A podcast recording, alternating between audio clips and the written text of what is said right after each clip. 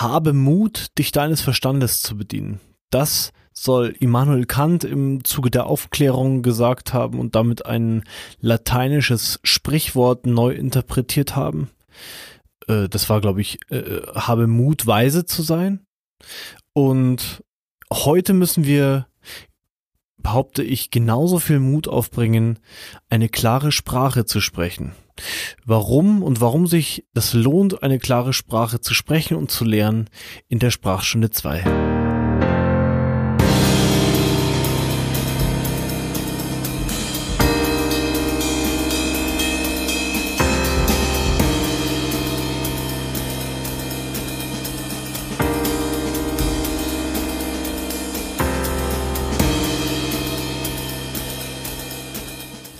Ich sehe hier eine Riesenchance für alle, die Sprache lernen, die anderen Schreiben beibringen oder die Rhetorikkurse machen, die anderen das, das professionell Sprechen beibringen.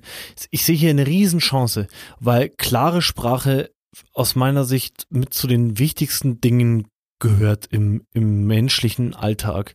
Wenn ich klar spreche, dann denke ich auch klarer.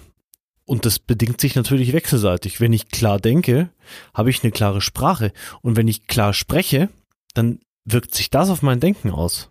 Direkt. Das ist eine tolle Sache. Also es hat viel mehr als äh, nur Kommunikation für mich, die klare Sprache. Wenn ich klar und deutlich spreche, dann ist mein Wohlbefinden viel besser. Beobachte ich an mir selbst.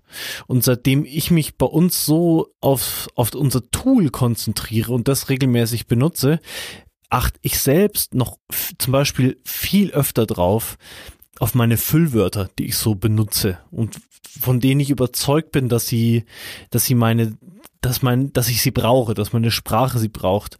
Und auch so in meiner, wie ich spreche, habe ich mir unglaublich viel Füllwörter angewöhnt, dieses irgendwie und vielleicht und unglaublich und zum Beispiel. Und je bewusster ich mich mit Sprache auseinandersetze und mit eben mit diesem zum Beispiel mit diesen Füllwörtern, je, desto klarer werde ich beim Sprechen und ich fühle mich auch klarer dabei. Und das hat mich auf dieses Thema für die Sprachstunde 2 gebracht, die klare Sprache. Aber warum, warum müssen wir eigentlich so mutig sein? Also warum behaupte ich, dass wir mutig sein müssen, um klare Sprache zu sprechen? Wenn wir klar sprechen, dann können wir natürlich uns nicht mehr hinter unserer Sprache verstecken. Also wir müssen dann mutig sein. Wir bringen einen Mut auf, weil wir uns festlegen auf das, was wir wirklich meinen. Und ich habe natürlich ganz oft Angst, dass ich mich festlege, dass andere mich falsch verstehen können oder oft weiß ich auch nicht so ganz genau, wovon ich spreche oder weiß auch nicht, noch nicht so ganz genau, was ich will. Und das kann ich alles nicht mehr tun, wenn ich eine klare Sprache verwende. Und auch wenn ich schreibe, wenn ich Artikel schreibe und ich kann das sehr gut, mich hinter, hinter, hinter Sprache verstecken. Also ich, mir hat schon mal jemand gesagt, du wärst ein, ein guter Politiker geworden. Nichts gegen Politiker an der Stelle, aber man kennt das ja aus der Politik, dass manche sich wirklich in ihren, in ihre Formulierungen retten und wirklich aus jeder kritischen Frage von einem Journalisten rauswinden können.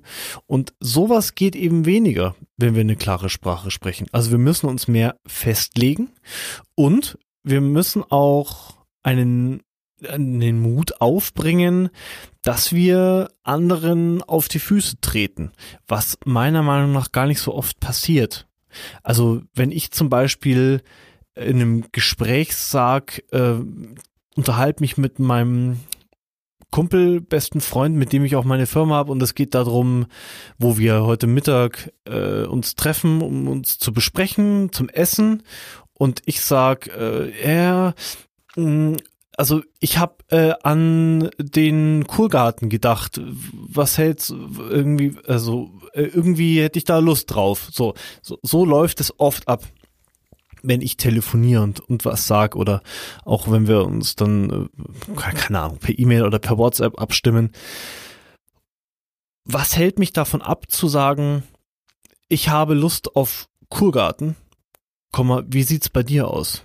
So klar drücke ich mich selbst bei meinem sehr guten Freund selten aus, weil ich oft Angst habe, eben zu anschafferisch rüber, zu bestimmend rüber zu kommen. Wenn mir aber jemand so direkt begegnet und sagt, ich habe Lust auf das, wie sieht's bei dir aus? Habe ich eigentlich selten, streicht das eigentlich, habe ich selten das Gefühl, der ist irgendwie jetzt ein, äh, ein Geschäftelhuber, wie man in Bayern sagt. Also ein, der, der, der will mir jetzt hier was anschaffen, sondern ich habe eher ein gutes Gefühl. Der weiß, was er will und das gibt mir sogar so eine gewisse äh, Sicherheit, es ermutigt mich dazu, klar zu antworten. Finde ich super. Also, da müssen wir Mut aufbringen, klar zu dem zu stehen, was wir sagen wollen, was wir meinen. Da gibt's auch so einen Spruch von Konfuzius, der das 500 vor Christus gesagt haben soll, wenn die Sprache nicht stimmt, dann ist das, was gesagt wird, nicht das, was gemeint ist. Nehmen wir mal das hässliche Passiv raus. Also wenn das, wenn die Sprache nicht stimmt, dann sage ich nicht das, was ich meine ich finde, das ist ein ganz schöner Hammer und das ist ein Hammer. Wenn meine Sprache nicht stimmt, ob im Alltag, im Gespräch von Angesicht zu Angesicht oder am Telefon, ob in einer E-Mail oder in einem Text, den ich für meine Website schreibe oder ein Aufsatz, was auch immer. Wenn die Sprache nicht stimmt, dann sage ich nicht das, was ich meine.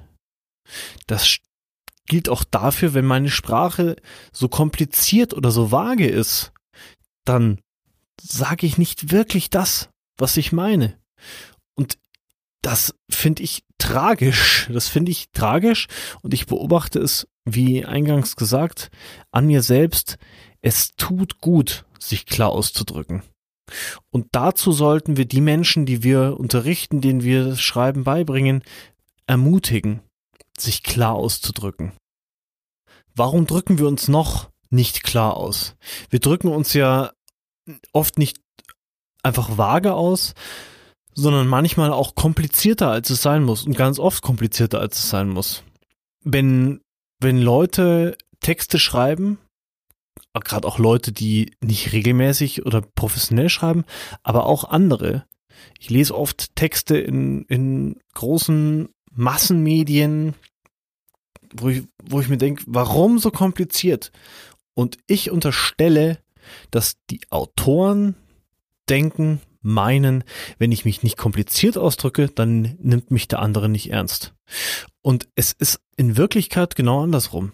Leute, mein Lieblingsbeispiel, Professor Harald Lesch. Jemand ist, es gibt meiner Meinung nach fast niemanden, der Physik, Astronomie so gut erklärt wie Harald Lesch. Und der macht das ganz einfach, in ganz einfachen Worten, ganz anschaulich mit Storytelling. Und zwar so gut. Und den nehme ich ernst. Da merke ich, der hat's wirklich verstanden. Der kann's einfach erklären. Also, einfache Sprache ist nicht nur ein Service für den, der zuhört oder der liest, sondern wenn ich mich profilieren will, dann mit einfacher Sprache. Das ist meiner Erfahrung, meiner Meinung nach, aber in der Gesellschaft noch nicht angekommen. Auch an vielen Stellen in der Schule. Also ich hab's vor, vor 15, 16, 17, 20 Jahren nicht gelernt. Da war nie die Rede davon, von, von einer verständlichen, stilistisch guten Sprache. Da ging es um, da ging es oft um Wortbilder. Mein Herz pochte wie ein Dampfhammer und solche Sachen sollten wir in den Aufsätzen benutzen. Aber eine äh, leichte Sprache, also soweit ich mich erinnere, habe hab ich da eher auch den Eindruck vermittelt bekommen, drück dich kompliziert aus, äh, da, also voll, vollbringe kognitive Höchstleistungen auf deinem, auf deinem linierten Zettel, dann nimmt dich dein Lehrer ernst. Diese Einstellung, die müssen wir spätestens im Erwachsenenleben, wenn wir ernst genommen werden wollen, ablegen. Weil die komplizierte Sprache, die geht beim Gegenüber links rein, rechts raus. Das ist leider so. Und es ist auch gut, dass es so ist, weil alles Überflüssige filtert das Gehirn aus und die komplizierte Schachtelsatzsprache, den wir, der wir draußen begegnen, die ist zu ganz großen Teilen überflüssig. Und so ist es auch bei den äh, Füllwörtern. Nicht jedes Füllwort ist überflüssig. Nicht jedes Aber ist überflüssig. Oder nicht jedes jedoch. Ich kann mit diesen Wörtern auch sprachliche oder sinnhafte Zusammenhänge klarer machen oder ich kann die Sprachmelodie etwas verbessern. Aber seitdem ich so viel mit unserer Software arbeite, ich bin richtig gedrillt drauf. Ich achte wirklich beim Schreiben auch ohne ohne Software auf die Füllwörter und frage mich immer öfters, ist das hier nötig? Und ich merke, ich merke einfach die ganze Zeit, wenn ich sie weglasse, ist es in ungefähr 50 Prozent der Fälle einfach besser. Wird mein Text, wird meine Sprache klarer. Und auch hier brauchen wir Mut, die Füllwörter wegzulassen, weil wir uns automatisch viel knackiger ausdrücken. Ohne die Füllwörter wird es viel eindeutiger, was wir jemandem zum Beispiel per E-Mail schreiben. Oder wenn wir ein Fazit in einem Text ziehen. Wenn wir das vielleicht oder das insgesamt oder nichtsdestotrotz, wenn wir diese, diese verbale Füllmasse rauslassen, dann werden unsere Texte purer, ausdrucksstärker mit mehr Aussage und natürlich Falsches wird dadurch noch offensichtlich falscher. Und wir müssen zu unserer Überzeugung stehen. Wir müssen dazu stehen. Dazu zählt natürlich auch dieses Ich glaube, ich finde, so, ja, natürlich glaube ich oder finde ich das. Ich glaube, Klimaschutz ist das Wichtigste. Ja, nein, Klimaschutz ist das Wichtigste. Das kann ich in meinem Text so schreiben. Es ist jedem klar, dass es um, um, dass es hier um einen Glauben geht, um nicht um ein absolutes Wissen. Das ist jedem klar. Aber durch, durch solche Dinge relativieren wir das, was wir sagen. Die ganze Zeit. Ununterbrochen. Klar reden und klar schreiben, das ist für mich wie Wohnung aufräumen. Wenn ich mir mal die Zeit nehme, das ist dann meistens etwas mehr Zeit, und bei mir zu Hause Ordnung mache, dann habe ich das Gefühl, wenn ich überlege, okay, wo lege ich jetzt das hin, wo sortiere ich das ein, ich habe das Gefühl, ich strukturiere dabei auch meine Gedanken. Ich räume die Wohnung auf und ich schaffe auch in mir selbst Ordnung. Und denselben Effekt hat's für mich, verständliche Sprache zu benutzen. Überlegt zu sprechen, überlegt zu schreiben, mit weniger Ballast, mit weniger überflüssigem Müll in meiner Sprache. Das schafft auch in mir eine Ordnung und eine Ruhe. Und das ist für mich einer der wichtigsten Gründe für eine verständliche Sprache und warum sich es lohnt, den Mut aufzubringen, uns klar auszudrücken. Mein Name ist Gidon Wagner und ich danke euch, danke dir für, fürs Zuhören bei der Sprachstunde und wir hören uns nächste Woche wieder. Bis dann, tschüss.